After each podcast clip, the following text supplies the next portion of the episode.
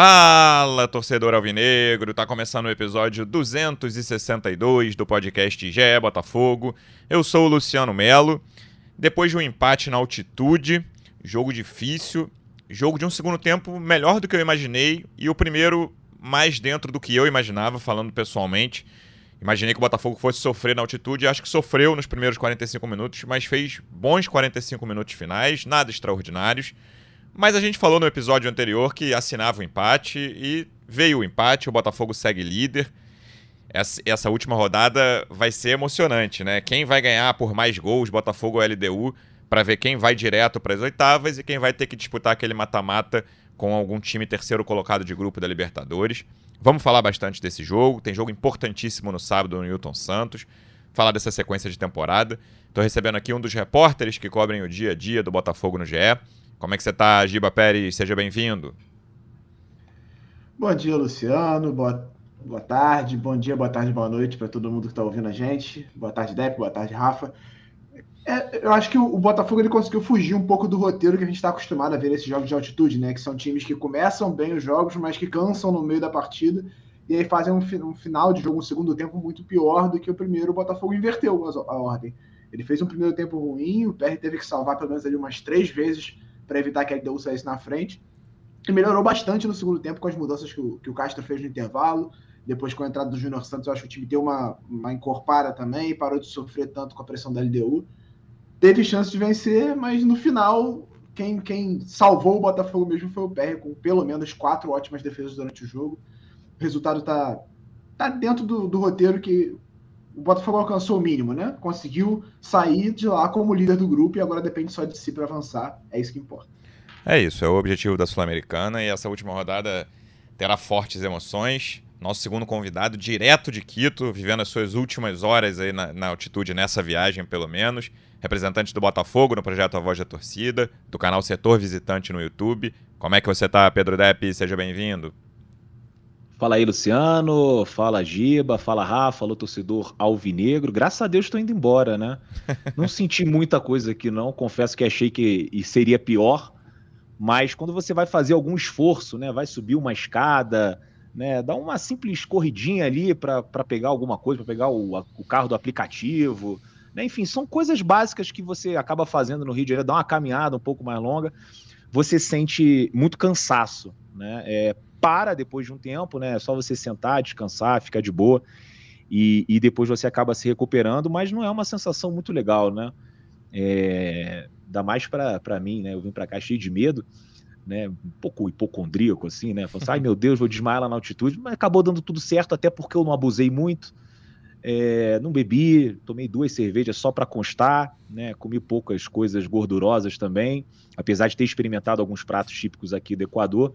Então, segui as recomendações, fiquei de boa e fiquei ao mesmo tempo, né, impressionado né, como que os atletas, né, do Botafogo conseguiram né, correr os 90 minutos, né, porque é muito complicado. O segundo tempo eu estava com muita vontade de ir ao banheiro, Luciano, mas eu fiquei é, assim, fiquei sem, sem, sem querer ir descer as escadas, né? Porque uhum. falei que se eu descer as escadas eu vou ter que subir de novo e aí eu vou ficar cansado de novo, então eu vou esperar o jogo acabar para aproveitar a descer e passar no banheiro, porque é, era realmente um cansaço que fica ali por três minutos te incomodando.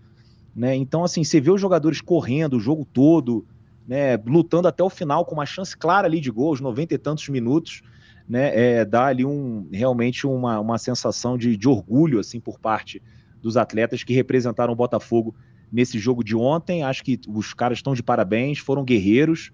Né? E vamos lá, agora vamos para esse jogo contra o Magallanes, né? Mas sempre fica aquela, né, aquela decepção por conta daquele 3 a 0 que virou 3 a 2 daquele 2 a 1 no Magallanes com um jogador a mais que acabou virando 2 a 2 Então, esses resultados contra as duas equipes mais fracas do grupo jogando fora de casa, no final das contas, pode até colocar o Botafogo numa segunda colocação né? E aí a gente é obrigado a jogar mais dois jogos e espero que não seja na altitude, né? Já digo aqui para vocês todos que Quito é o meu limite. Se jogar em La Paz, essas coisas, 3.600 metros, eu não vou, não, meu irmão. Porque aqui eu já senti um pouquinho. 3.600 eu tenho medo de desmaiar e não conseguir nem gravar o podcast, muito menos o vídeo lá do estádio. Também por aqui, convidado fixo desse podcast. Como é que você tá, Rafa Barros? Seja bem-vindo. Fala, Luciano. Fala, Giba. Fala, Dep. É, o Nelson Rodrigues, nas colunas antigas dele, da década ali de 50, 60, ele tinha um, um chamado personagem da semana, uhum. né? Ele uhum. falava sobre o personagem da semana. E é inevitável falar de Lucas Perry, já citado pelo Giba, pelo Dep, por você. É, Lucas Stella Perry, Stella italiana estrela. Ele não teve só estrela é, ontem, né? Ele foi um jogador. Gente, o Lucas Perry tem 25 25 anos. E eu tenho muitas vezes a impressão de que ele tem quase 40, de que ele é aquele goleiro experiente, que sabe a hora de esfriar o jogo, que, que, que tem muita técnica, uma técnica assim muito apurada para abordar a bola. É, ele, ele fez várias defesas em dois tempos, no limite ali do, do atacante uhum. pegar, mas com muita segurança. Ele é um jogador que passa segurança para a defesa. A atuação dele vai além de ter um bom, um bom tempo de bola, de ter além de um bom tempo de reação, que antigamente a gente chamava de reflexo, que na verdade não tem nada a ver com reflexo, né? Mas ele é um goleiro que além de agilidade, ele passa muita confiança. Então a atuação, nota 10 10 do PR ontem, nota 10. É, vai muito além das duas defesas, da, principalmente da última milagrosa uhum. que ele fez. E quero destacar também um jogador que a gente ainda não falou dele, mas que vem numa fase excelente, que é o Adrielson. Sim. Que jogador é o Adrielson? Como ele é importante para explicar essa, esse momento é, de, de, segurança defensiva que o Botafogo passa. Então, é, meus dois destaques iniciais são o Lucas Perry, é, o experiente Lucas Perry de 25 anos e Adrielson, xerifão da zaga, é impecável também. Luciano, só uma coisa que eu esqueci de falar na apresentação. É, ontem nas redes sociais, é, muitos torcedores me marcaram, né, me responsabilizando pela ausência do Tiquinho Soares, porque eu fui até o hotel do Botafogo, né? tirei uma foto com o Tiquinho e falaram que eu pisei no, no pé do, do atacante do Botafogo, por isso que ele tá fora. Eu realmente eu tava com uma bota que tava usando pela primeira vez, né? Tava andando ali uma, um certo desengonçado ali, né? Mas não fui o responsável pela ausência do atleta. Não, não pisei, fiquei com cuidado, mal encostei no Tiquinho, só dei um abraço ali para tirar uma foto. E, aliás, né, queria falar aqui para todo mundo que os jogadores e a comissão técnica do Botafogo foram muito legais com os torcedores do Botafogo que se deslocaram até aqui, pararam para receber todo mundo, tiraram fotos, deram autógrafos.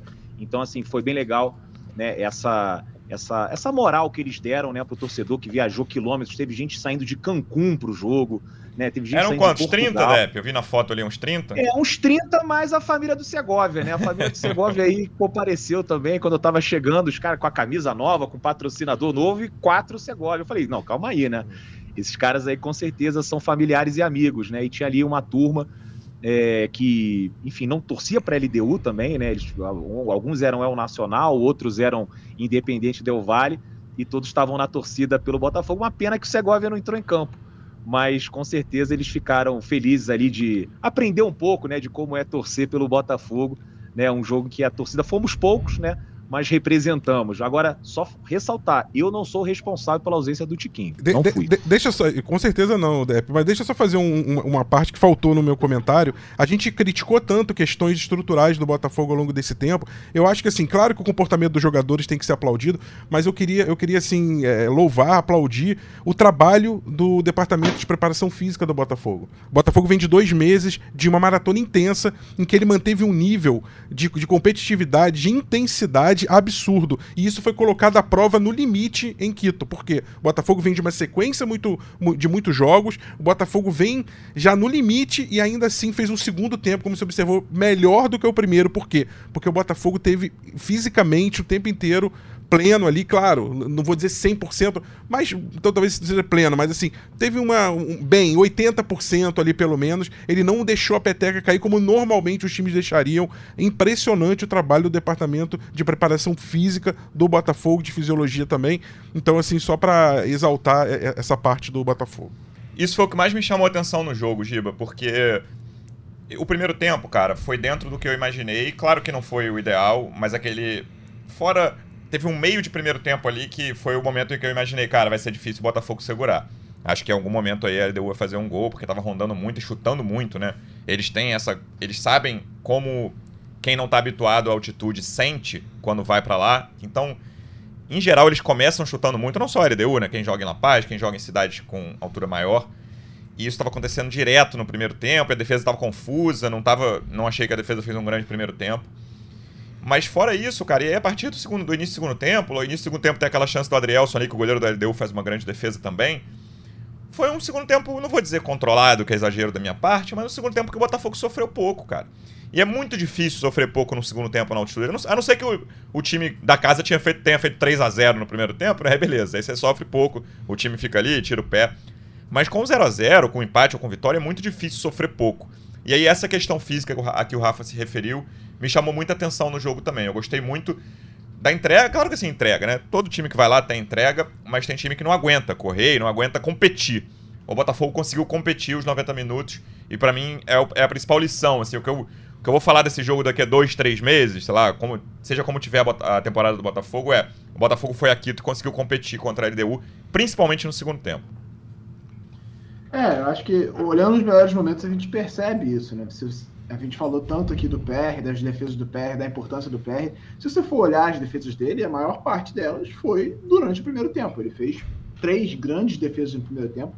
É, a LDU acho que é um, é um dos times que melhor consegue usar a altitude a favor dela todas as competições internacionais que eles participam, você sempre vê, é um time que tem. É, ele, ele, planeja o, a estratégia dele para os jogos de, internacionais, principalmente, em cima de usar a altitude a seu favor. Eles aceleram a devolução de bola, tentam, chutam muito de fora. Ontem você viu durante o primeiro tempo, abriu eles chutavam, eles não estavam nem aí, estavam chutando direto. Então é um time que usa muito bem esse fator casa a gente até fez uma matéria sobre aproveitamento da LDU em casa contra brasileiros em competições internacionais. Desde que o Casablanca foi inaugurado, eles têm 66% de aproveitamento. Eles só perderam seis vezes em casa para times brasileiros.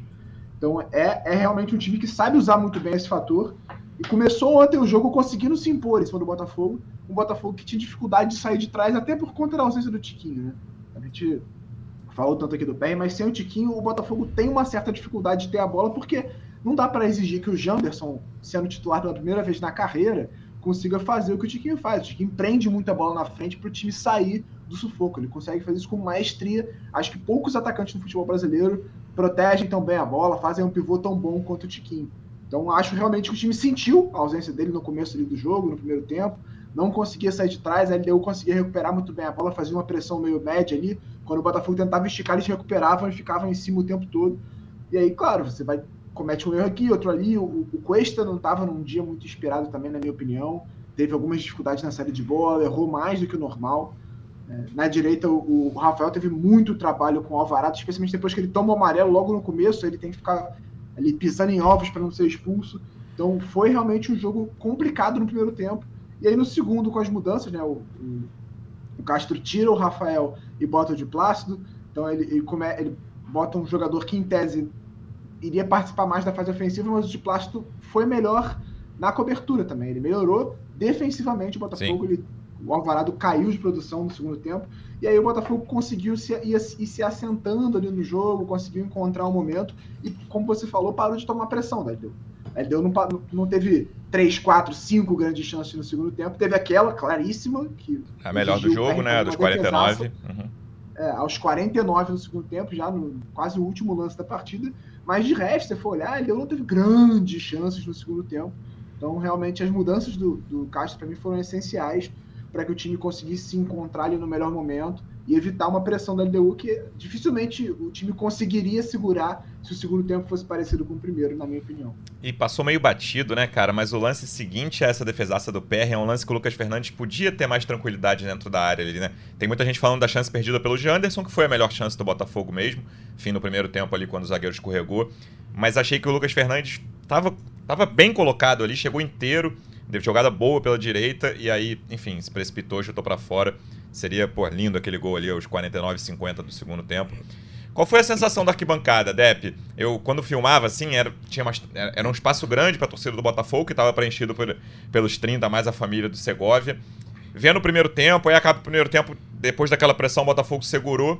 E aí o segundo tempo a coisa muda de figura, o time melhora. Qual foi a sensação de ver de perto e estar sentindo altitude, ainda que você não estivesse subindo escada e descendo, é. nem para ir ao banheiro, paradinho ali no seu degrau? Como é que foi a sensação de ver de perto isso? Ah, eu, eu acho que o, o torcedor, é, pelo fato de estar presente ali, estar sentindo, mesmo que não na mesma proporção que os atletas, eu acho que a gente acaba passando um pouquinho mais de pano ali, né? Pela atuação no primeiro tempo. Você é, chegou ali a ter, sei lá, umas nove finalizações da LDU, nenhuma do Botafogo, né? Teve ali no final a do Janderson. O Rafael também acertou um, um chute de fora da área, ali lá pelos 40 do Sim. primeiro tempo. Até a torcida falou, pô, até que enfim um chute a gol, né? Porque tem isso da altitude também. É, a, a, bola pega mais velocidade, então o Botafogo não arriscava. Teve um lance que o Eduardo podia ter chutado logo no início do, do primeiro tempo, né? Ele acabou optando por um passe, se eu não me engano, pro, pro Vitor Sá, né? E a jogada acabou não dando em nada. Então, assim, a torcida estava cobrando isso, mas entendendo que era muito difícil, cara. Era, era muito difícil. Então, é, esse primeiro tempo. É, a, a, galera que estava ali no estádio compreendeu, né? O pessoal também não cantou muito na arquibancada, logo poupando né, é, o fôlego, né? Porque realmente é complicado, né? Eu já falei para vocês, sentado ou em pé, sem fazer esforço físico é de boa, mas se você começar a cantar, pular, né? Obviamente você vai acabar sentindo. E para mim a sensação era assim, cara, esses caras são muito guerreiros, são muito guerreiros, porque tá jogando né, a 2.850 metros de altitude num nível de esforço físico absurdo né? É, é, realmente impressionante e a preparação física do Botafogo, como o Rafa falou, né, tá de parabéns, porque não é apenas esse jogo da LDU, né? Uma sequência que a gente teve 18 jogos em abril e maio, a gente já teve um jogo no mês de junho contra o Atlético Paranaense, vários jogos importantes, teve clássico com o Flamengo, teve jogo né, contra o Atlético Paranaense, valendo vaga na Copa do Brasil, né, teve clássico contra o Fluminense, então assim, não era né, Aldax, Portuguesa, com todo respeito, Volta Redonda e tal, jogamos contra os melhores times do país e nos saímos muito bem nessa maratona. Né? O segundo tempo, o torcedor ali é, tava ali com, Primeiro, quando vai para o intervalo, né, a gente falou, pô, o primeiro tempo foi tão ruim, acho que o segundo tempo, o Botafogo, a tendência é ou manter esse nível ou até piorar, né? Por conta da, da altitude.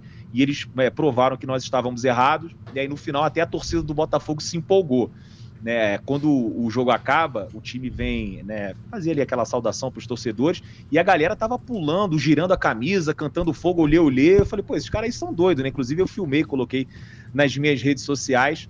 Então, é, o resultado né, a, que o Botafogo conquistou aqui na altitude, quem estava na arquibancada comemorou como se fosse uma vitória, porque sentiu a dificuldade que é ganhar, que é jogar, que é competir na altitude. Então, mesmo que aquela bola do PR tivesse entrado, que ele defendeu, né, o, o torcedor, óbvio, ia para casa um pouco mais decepcionado, triste, mas não ia ficar irritado, ia entender que faz parte. Jogar aqui é muito difícil. O Giba trouxe o retrospecto dos caras, é absurdo.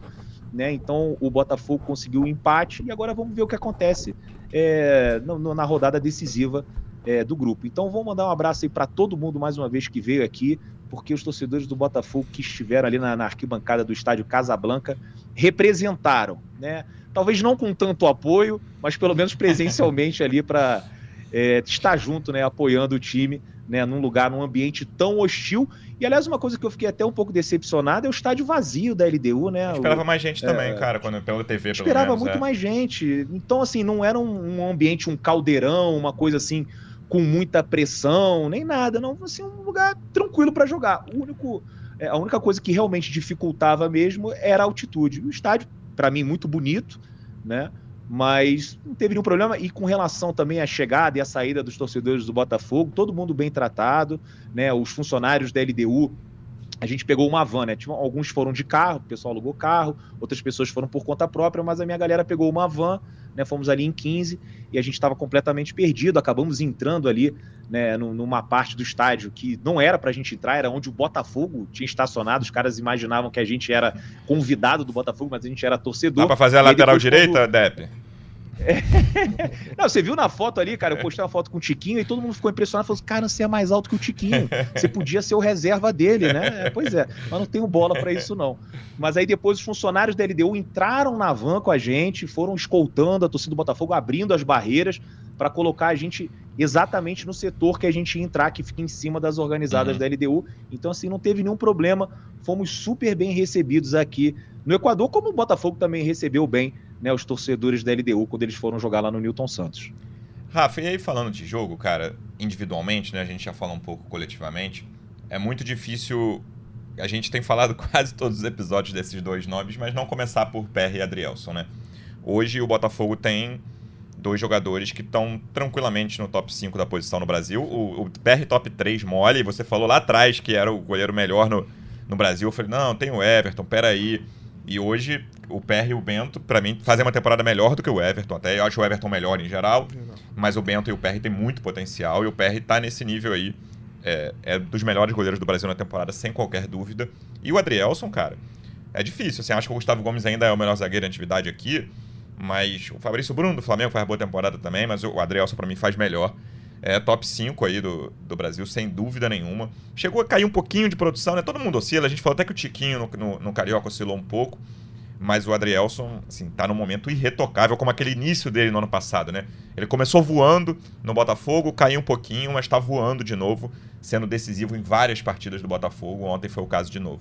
Eu admiro muito a posição de zagueiro, porque ela exige que você tenha algo que outras posições nem sempre você precisa ter, que é a noção de espaço sem a bola e, e movimentação em posicionamento. Você tem que ter uma leitura é, do jogo muito madura para você saber onde se posicionar e o que fazer. É, zagueiro não é só um contra um contra o atacante adversário quando ele pega a bola. É você ter a cobertura correta, é você, na hora que o lateral subir, você dar aquele apoio na, quase como um, um outro lateral, né? Um lateral direito, no caso dele. É, fazer a saída de bola com qualidade, muitas vezes pressionado, cada vez mais você está fazendo aquela saída que não é a bola quebrada pelo goleiro, embora o Botafogo faça bastante, mas hoje em dia você cada vez mais usa a, aquela saída que você toca e quebra a primeira linha, que geralmente são dois, três atacantes adversários, e o Adrielson usa muito a questão física, é algo que outros zagueiros não, não fazem tão bem, ele tem uma impulsão muito grande, ele tem uma é, aquele um contra um ali na bola aérea, é impressionante como ele ganha a quantidade, o aproveitamento de bolas aéreas que ele consegue cortar e a antecipação dele. Ele também é muito letal na frente, ele faz gols.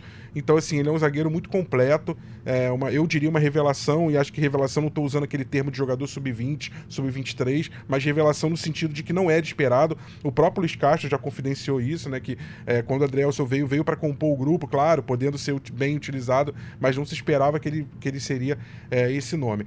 É, eu, eu ontem, vendo o jogo, Luciano, me, me veio um termo das antigas. Assim, a gente hoje fala em é, bloco baixo, bloco alto, transição entre linhas, é, perde pressiona, alguns termos que, que vieram muito dessa época contemporânea, mas eu, eu me lembrei de um termo antigo chamado espinha dorsal. Uhum. Você olhava para o time e falava, ah, pô, essa aqui eles compõem a espinha dorsal do time. O Botafogo ontem, para mim, teve uma espinha dorsal muito definida, que é mais ou menos quase que a coluna vertebral. É como você imaginar o, o time sendo um corpo humano e tem uma coluna vertebral, que é formada ali de trás para frente, pelo PR, pelo Adrielso, pelo Tietê, que acha que até ontem foi até mais do que o Marlon, embora o Marlon tenha tido atuações maravilhosas, mas o Tietê se movimentou no vai e vem muito mais. E o Eduardo, que não, se não teve uma atuação primorosa, é, é, exuberante individualmente, ele taticamente foi muito importante, fazendo duas posições, se apresentando para o jogo. Então esses quatro jogadores formaram a espinha dorsal. E falar um pouquinho do Gustavo Sauer, que a gente criticava tanto, falava da questão física. Ele ontem, embora há, três jogos não, não é, entrando, né? Tava descansado, mas ele fez uma partida com intensidade boa, até acima do que normalmente faz. Correu, marcou, tentou. Então, assim, acho que o Botafogo ontem teve essa espinha dorsal e o Adrielson e o PR como dois nomes assim fundamentais para a construção desse jogo ofensivo e defensivo do Botafogo. O Botafogo tinha referência. Os jogadores de outras posições, o Hugo, jovem, que teve muito problema de cobertura, o Rafael, que tomou um cartão cedo, é, outro, outros atletas, o Vitor Sá, que não teve tão bem por uma das pontas, depois o Luiz Henrique entrando, todos olhavam e tinham nesses quatro jogadores, que foram até o fim, os quatro, uhum. é, uma referência, uma espinha dorsal é, para o Botafogo ali, foram muito importantes. E não é à toa que a gente já publicou matéria, né? A gente já falou em outros episódios que a permanência desses dois, Giba, é o maior reforço que o Botafogo quer para essa janela. E é complicado porque assim, tem, muita gente de olho, certamente. São jogadores com idade que a Europa olha, ainda talvez não mais aquele né, Real Madrid, que agora só contrata adolescente brasileiro, mas times grandes e que estão de olho. E vamos ver como é que vai ser o movimento da, da janela europeia ali, julho e agosto, principalmente. É, porque assim, mesmo que entre muito dinheiro você consiga fazer um investimento para repor a saída, leva tempo para o jogador se adaptar, encaixar no time e ter é, um entendimento do que é a proposta de jogo do Botafogo, que PR, o PR nem tanto que a posição de goleiro é um pouco mais separada, mas que o Adrielson tem nesse momento, né? Então, realmente, o foco do Botafogo nessa janela é, sem sombra de dúvida, manter esses dois. A gente estava até falando aqui no último episódio, talvez uma peça ou outra ali para compor elenco. Acho que a lateral direita realmente ainda é o grande foco de, de investimento, se for gastar uma grana, mas manter PR e Adrielson é essencial para as pretensões do Botafogo na temporada. Ter esses dois eleva o patamar do time nesse momento. São os dois grandes jogadores do time na temporada junto com o Tiquinho.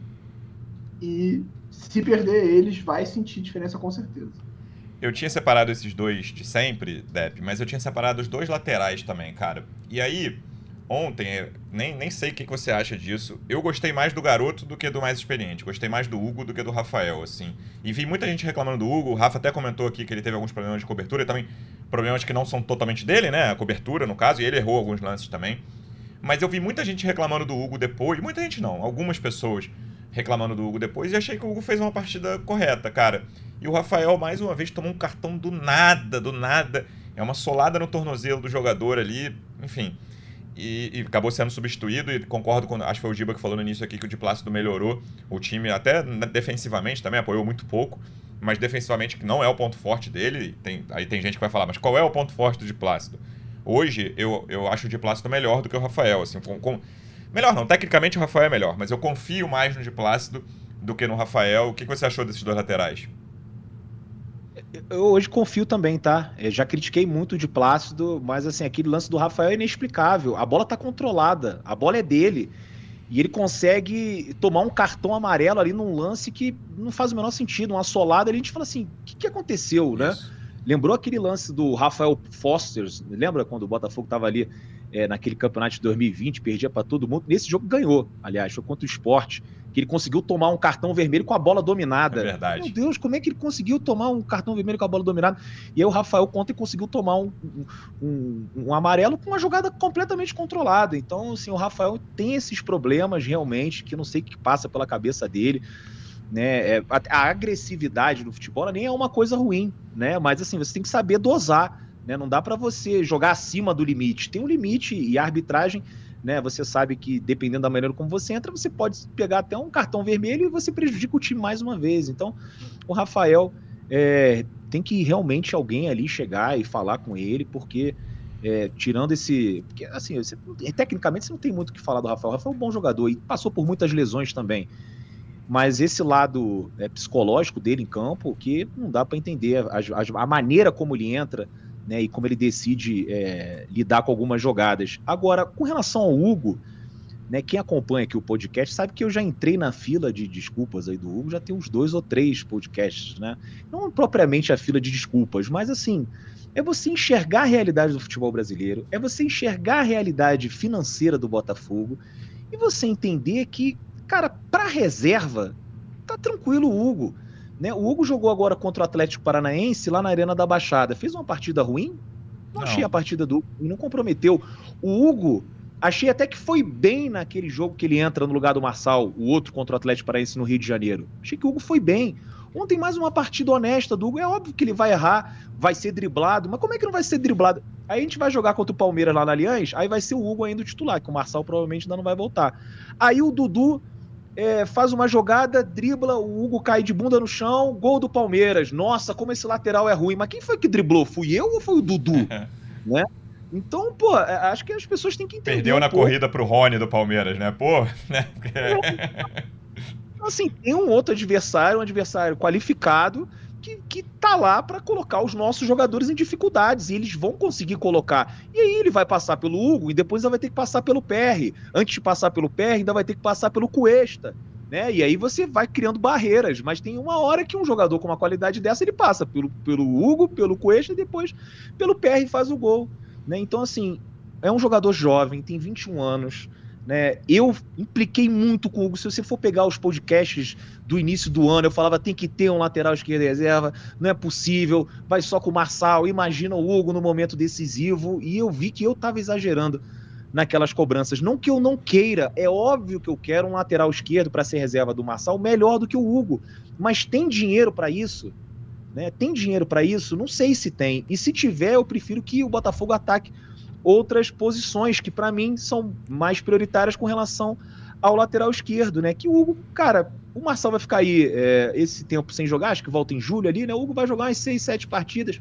É de boa. Agora, se o Marçal tivesse fora da temporada, aí beleza. Aí você tinha que contratar alguém para ser titular, porque o Hugo, para ser titular até o final do ano, aí eu já acho que, que é demais. Sim, sim. Mas então o torcedor tem que entender assim que, cara, dentro da nossa realidade, dentro da realidade do futebol brasileiro, é isso aí, gente. Não tem muito. É Hugo na reserva. Se de repente o scout encontrar o jogador ali na segunda divisão da Tunísia... Que não é uma posição para você gastar muito dinheiro, né, Depp? O reserva da lateral esquerda, se você quiser trazer alguém, não é uma, reserva, uma posição para você gastar uma grana. É, é, é, você é. trazer uma aposta. Você vai trazer uma aposta também que não tem nenhuma garantia de que vai ser melhor. E eles têm acertado e... nessas apostas, né? É isso. Você traz um jogador que não vai ter a pressão de chegar para ser titular, que ele vai chegar para estar tá no banco e aos poucos ele vai ganhando espaço se ele for bem. Mas é isso. Você não tem nenhuma garantia de que ele vai ser melhor do que o Hugo. Como você disse, o Hugo é um jogador muito jovem que está se desenvolvendo. Ele claramente joga melhor do que nas últimas temporadas. Ele está melhorando, faz bons jogos.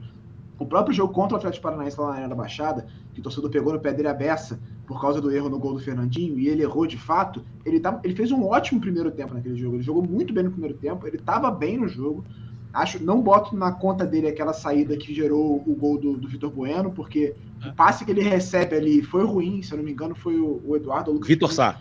Foi o Vitor Sá, né? O Vitor Sá devolve para ele na fogueira, ele divide e acaba sobrando pro, pro jogador Atlético Paranaense, então não bota ali na conta dele. Ele erra de fato no terceiro gol. O Fernandinho, Fernandinho antecipa ele, ele não vê, e aí ele erra. Mas não acho que o Hugo tenha feito um jogo horroroso lá, não. Ele errou num lance só e, cara, errar num lance acontece. O problema é que foi o gol do Atlético Paranaense da virada.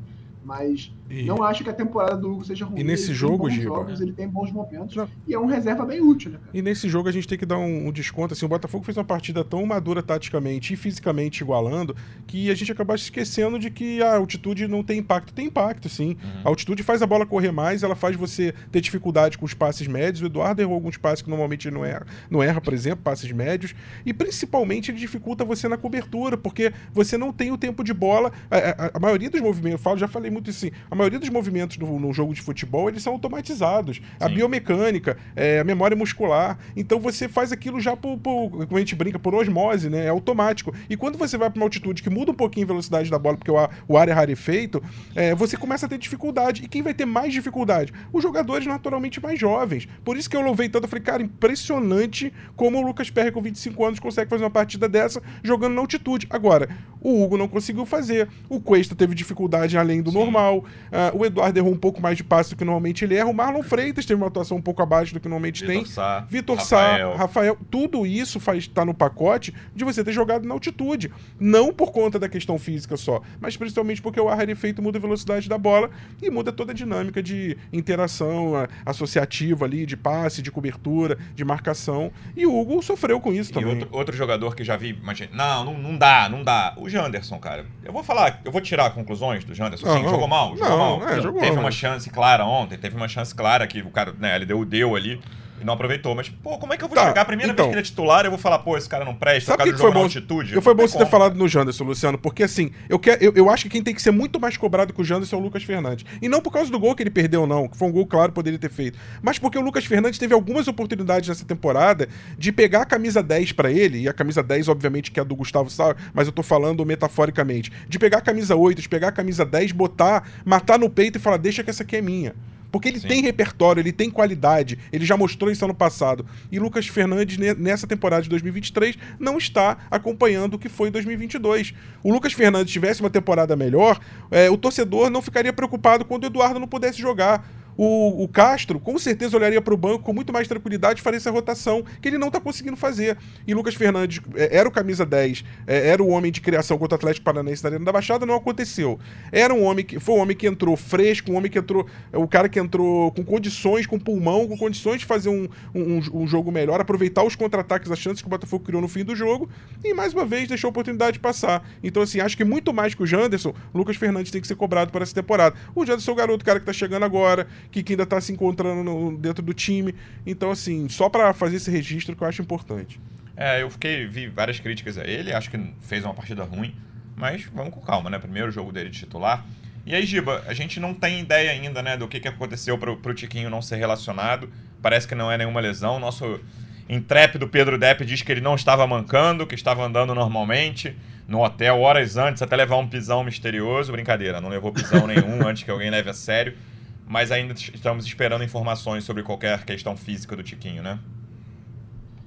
É, o Botafogo não detalha lesões, né? A gente fala isso aqui sempre. O Botafogo não diz nem o que foi, aonde foi, se foi muscular, se foi na, na coxa, se foi no pé. Só diz que ele está em tratamento. E tratamento pode ser de uma rinite alérgica até uma lesão grave no, qualquer lugar do corpo. Rinite alérgica é, não era, não.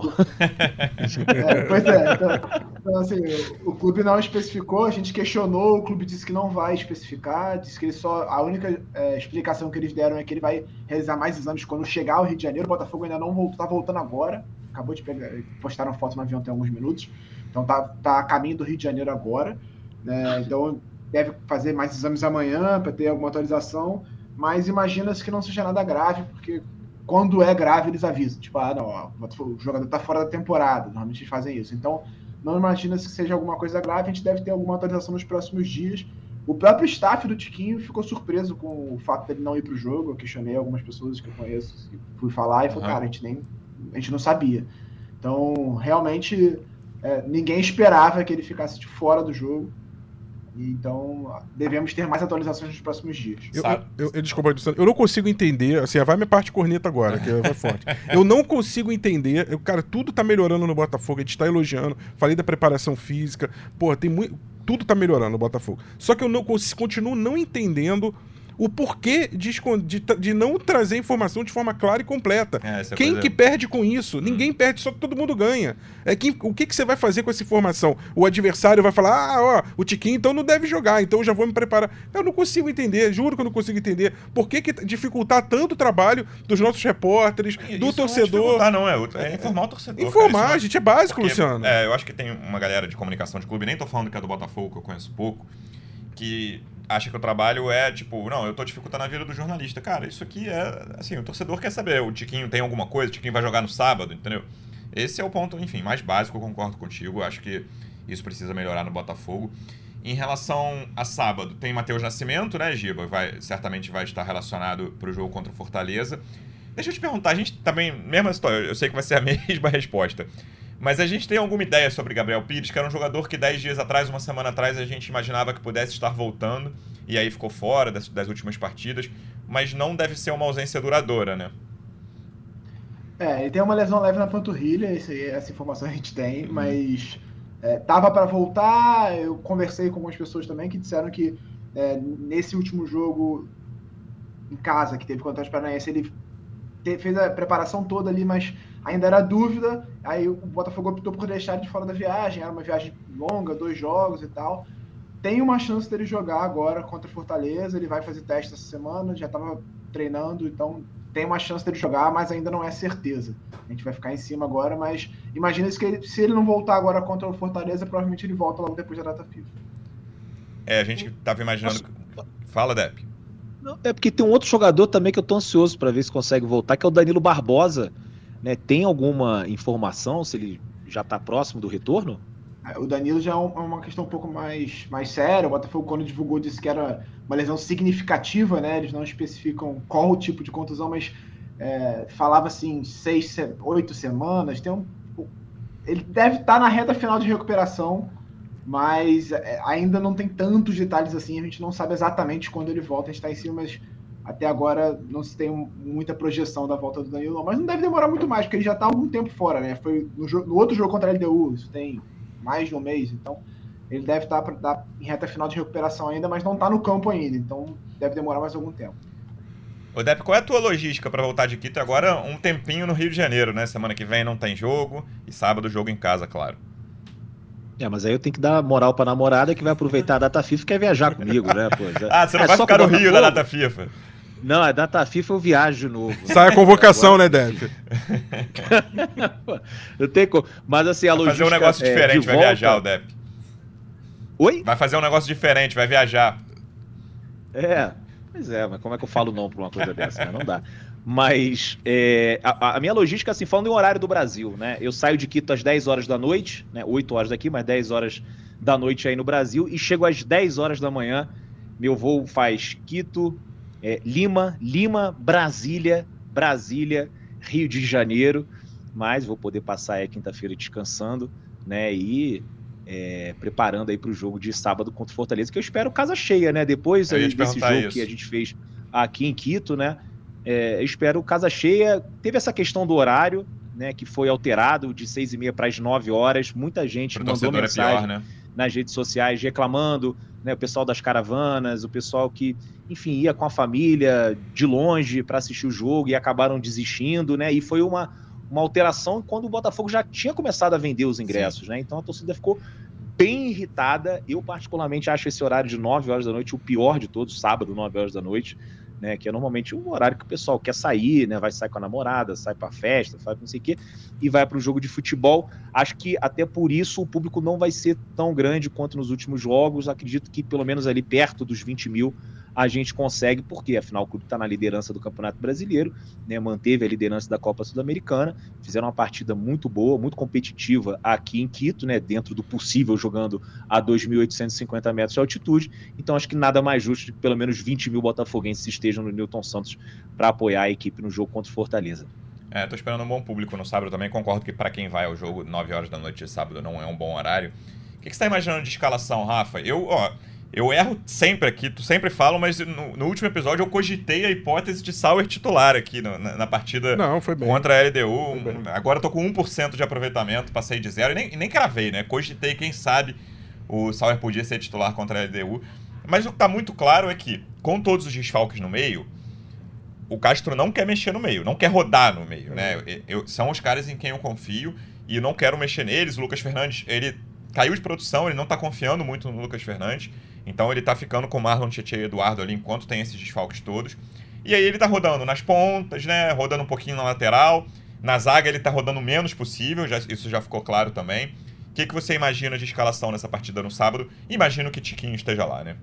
Sim, então, é, eu acho que a, a, grande dúvida é saber se Tiquinho e Gabriel Pires têm condição de jogo. E acho que se tiverem, o meio-campo seria. É, eu acho que dava para botar o Gabriel Pires ali entrando titular, até onde der. Ele, uhum. Uma hora que ele sentiu cansaço, a falta de ritmo, ou até, espero que não, alguma, um pouquinho da lesão puxando ali. Mas acho que o Botafogo só vai escalar se ele tiver 100% e o Tiquinho, mesma coisa. Então, imaginando é, o cenário do, dos dois voltando ali, eu acho que o Botafogo pode dar um refresco pro Tietchan, porque o Tietchan tá jogando muito muita. Assim, a minutagem dele tá muito alta. Jogando ele, muito em quantidade e quantidade. Quantidade e qualidade, claro. O Tietchan correu demais em Quito, impressionante o box to box ali. Ele, pô, foi, voltou, foi, voltou. Ainda deu entrevista em espanhol. então, assim, e depois em português, ainda botou a tecla SAP ali. Ele deu cara... a primeira resposta. O Depre deve ter ouvido isso. Ele deu a primeira resposta em espanhol. Não meio que sofrendo no espanhol, mas tava indo bem, indo assim. Bem. Aí na, a, a, repórter faz a segunda pergunta, aí ele faz assim, agora eu vou falar em português. Aí a repórter fez um bullying, a repórter fez um bullying com ele, porque não, ele foi falar de... Eu não posso falar nada, não sei se vocês chegaram a ver, mas eu publiquei lá nas minhas redes sociais uma entrevista ali, não uma entrevista, um bate-papo informal ali com a família do Segovia. E o meu espanhol, meus amigos, né, acho que o Tietchan fala bem melhor do que eu. o Tietchan foi Fala, bem. Eu, vi, eu vi o teu vídeo, ele, ele tá melhor do que você no espanhol. Só que aí ele foi falar de rodada, ele falou jornada, aí a repórter corrigiu ele pra fecha, né? Aí ele ficou meio assim, desconcertado. Falei, acho que eu não tô falando espanhol também. Tava bem, né? Sim. E aí perdeu a confiança e voltou a falar em português. Mas enfim, é, brincando, acho que o Tietchan pode ter, ter, um descanso se o, se o Gabriel puder voltar, o que muda um pouquinho a dinâmica, torna um meio assim é, mais alto, mais, mais forte, combativo e também de um, de um toque mais, de fazer a bola correr, não o jogador. Mas acho que o Botafogo pode jogar com PR, é, de Plácido, a zaga titular não tem jeito, com este Adriel só tem que ser essa, Hugo na esquerda, é, Marçal ainda não tem condição. Aí sim eu faria o meio com Marlon Freitas, com o Gabriel Pires e com o Eduardo. Deixaria o Tietchan descansar um pouquinho, tá precisando. É, não tá afetando nada o futebol dele, mas a gente tem que ser preventivo também. E ali, na, e ali no trio da frente, acho que pode sim jogar com. É, voltar com o Júnior Santos, o Vitor Sá na outra ponta e o Tiquinho Soares podendo, deve jogar, faz muita diferença. Acho que para mim esse é o time do Botafogo. Ah, acho que vai ser por aí mesmo. Só para lembrar que a última rodada da Sul-Americana, voltando um pouquinho que eu não falei, vai ser no dia 29 de junho só. Os dois jogos simultâneos, né? LDU e César Valerro, Botafogo e Magajanes, os dois às nove da noite. Depp, eu queria terminar falando, perguntando, assim, é, ontem a gente está gravando aqui na quarta-feira, morreu o Maurício, Maurício Assunção, ex-presidente do Botafogo. Qual é a lembrança do, de torcedor, assim, cara? Claro que assim, não, não vou pô, dizer aqui, fazer várias críticas ao cara um dia depois da morte dele, a gente está gravando na quarta. Porque a sensação era, cara, de um, primeiro, de um bom primeiro mandato seguido de um segundo mandato muito ruim. Essa é a tua sensação também, o que você sente da maioria da torcida? Como que você ficou, que você lembra esportivamente da gestão do, do Maurício Assunção ali de 2009 a 2014? É, primeiramente, né, meus sentimentos aí para a família. Todos do, nós desejamos. Maurício sim. Assunção é o Botafogo muito bem, né? publicou ali uma nota de pesar e você vê os comentários, assim, é, realmente você vê que a sociedade está completamente doente, né? Mas de qualquer forma, para mim, o Maurício Assunção foi um presidente ruim, uhum. né? Presidente ruim, é um presidente que é, montou bons elencos. Eu acho que ali no, na segunda, no segundo mandato dele, ele foi para um all-in, né? Ele gastou um dinheiro que não tinha, querendo conquistar um título que já não vinha há muito tempo, né? Só que o dinheiro acabou antes dele conseguir se classificar para Libertadores. Né, o projeto talvez fosse para se classificar em 2012 para jogar em 2013. Ele consegue a classificação em 2013 para jogar em 14 e aí em 14 a gente já começa com salários atrasados, jogadores em greve. É, aquela, né, aquele no final 14 ali, a saída dos caras no meio do campeonato, e aí o rebaixamento, foi tudo a saída no meio dos caras, né? que foi, foi, um, foi uma coisa meio pessoal, assim, sabe? Uhum. Não foi com relação a desempenho ou alguma coisa que os jogadores tinham feito ali no elenco, pelo contrário, eram jogadores influentes, jogadores até que poderiam ter segurado a Sim. barra né, e feito com que o Botafogo conseguisse ficar na primeira divisão. Então, assim, é, foi um 2014 muito complicado, muito conturbado, com muitos problemas financeiros. É, os jogadores entrando em jogo de Libertadores com faixa, né? Só estamos aqui por vocês, né? Porque não recebemos o salário. E ali no final ele meio que abandona. Foi um último ano então muito ruim, né? sai muito mal visto uhum. do clube, né? Tanto é que a administração seguinte né, é, acaba ali tirando né, a imagem do Maurício Assunção né, da galeria dos presidentes do Botafogo, depois ele acaba voltando até e, e, tem essa notícia em vida. É um dirigente que não deixa saudade, mas obviamente é, são coisas completamente distintas. Né? É ninguém vai comemorar a morte de ninguém, pelo contrário, era botafoguense, o botafoguense é, que se equivocou muitas vezes. Algumas coisas, por exemplo, aquele patrocínio da Guaraviton, que tinha uma comissão que é por parte do, do, acho que é do pai dele. Então, assim, algumas coisas esquisitas que envolveram a passagem do Maurício Assunção, um cara que, quando também trouxe o Sidorf, né, ele fez a apresentação do jogador no Palácio da Prefeitura com o Eduardo Paes, uma coisa completamente sem sentido, porque ele tinha se filiado ao partido do Eduardo Paes e também estava planejando né, se candidatar a algum cargo. Né? Como a gente vê no, no Flamengo tem isso, o Grêmio Direto. também, o cara queria se candidatar a governador e tal. Então, assim, é, tivemos bons momentos, mas o saldo é ruim. Acho que a dívida aumentou bastante ali com o Maurício. Foi o que eu falei. Ele tentou um all-in que deu errado né, não deixa saudades como dirigente do, do Botafogo. Agora temos que separar as coisas, né? Uma pessoa que morreu tão jovem, né? Então mandar aí uma força para a família. O Botafogo fez muito bem com essa nota e pronto, né? É isso é isso o que eu tenho para falar do Maurício Assunção. É isso, 60 anos e foi um câncer que foi muito rápido, né? Um câncer raro. Ele que deixou um filho, inclusive, né, Luciano? E, e no caso, só pontuar, é, não vou dizer que é um azar, é uma circunstância, o Sidorf tinha uma cláusula no contrato que a única forma dele sair do Botafogo sem ter que pagar a rescisão, nada, multa, é se ele se aposentasse. Ele de fato se aposentou. Ele anunciou foi a aposentadoria, foi ser técnico, uhum. é, e aí não, né, enfim, tá, é, Botafogo não é algo que não tinha como controlar, acho que sim, tudo isso que o Depp pontuou bem, é, uma gestão, como gestor mesmo, é, muito atrapalhado, gerou muita dívida, mas só para não ser injusto com essa questão do Sidorf especificamente, porque a gente pode imaginar que o Botafogo começaria um 2014 na pré-Libertadores, que ele passou pelo Deportivo, que depois foi para Libertadores e não conseguiu passar da fase de grupos, mas com o Sidorf no time, talvez aquela temporada não fosse tão trágica é, tão desastrosa quanto foi, pelo menos dentro de campo. O problema é que não ia ter dinheiro para pagar o dinheiro, não né? ia. Não tinha dinheiro para pagar os outros, não ia ter dinheiro. Imagina o Sidorf chato, e eu digo chato no bom sentido, né? Que a gente ouve nos podcasts os jogadores falando, né, que era um chato, mas era um chato que ele queria buscar a perfeição. Imagina o Sidorf nesse ambiente de greve, salário atrasado. É Pô, é complicado. Meu Deus, acho que o Botafogo acabou se livrando, podia ter sido até pior, né? As coisas que a gente viveu. É isso, a gente vai chegando ao final aqui. Vamos voltar no domingo para falar tudo sobre esse jogo contra o Fortaleza. Provavelmente domingo, talvez segunda, mas a gente vai tentar no domingo. Giba, obrigado mais uma vez pela presença e até a próxima. Obrigado, Luciano. Obrigado, Depp. Obrigado, Rafa. Sempre um prazer. Até a próxima. Forte abraço, hein? Depp, boa viagem de volta. Obrigado mais uma vez pela presença e até a próxima. Valeu, até a próxima. Depois do jogo contra o Fortaleza, estaremos aqui para falar. Tomara que mais de uma vitória do Botafogo, manutenção da liderança. E quero ampliar né? Não quero ficar só dois pontinhos ali. O Palmeiras tem um jogo tem difícil clássico, contra o né? São Paulo. Uhum. Espero que. É, Botafogo termine a rodada ali com 4, 5 pontos de diferença, ia ser bem legal. Rafa, obrigado mais uma vez pela presença e até a próxima. Valeu, Luciano. Valeu, Giba. Valeu, Dep, torcedor Alvinegro. Até a próxima. Torcedor Alvinegro, obrigado mais uma vez pela audiência. Até a próxima. Um abraço. Partiu, louco, Abreu! Bateu! Gol! Sabe de quem? alvinegro, do glorioso, é o GE Botafogo.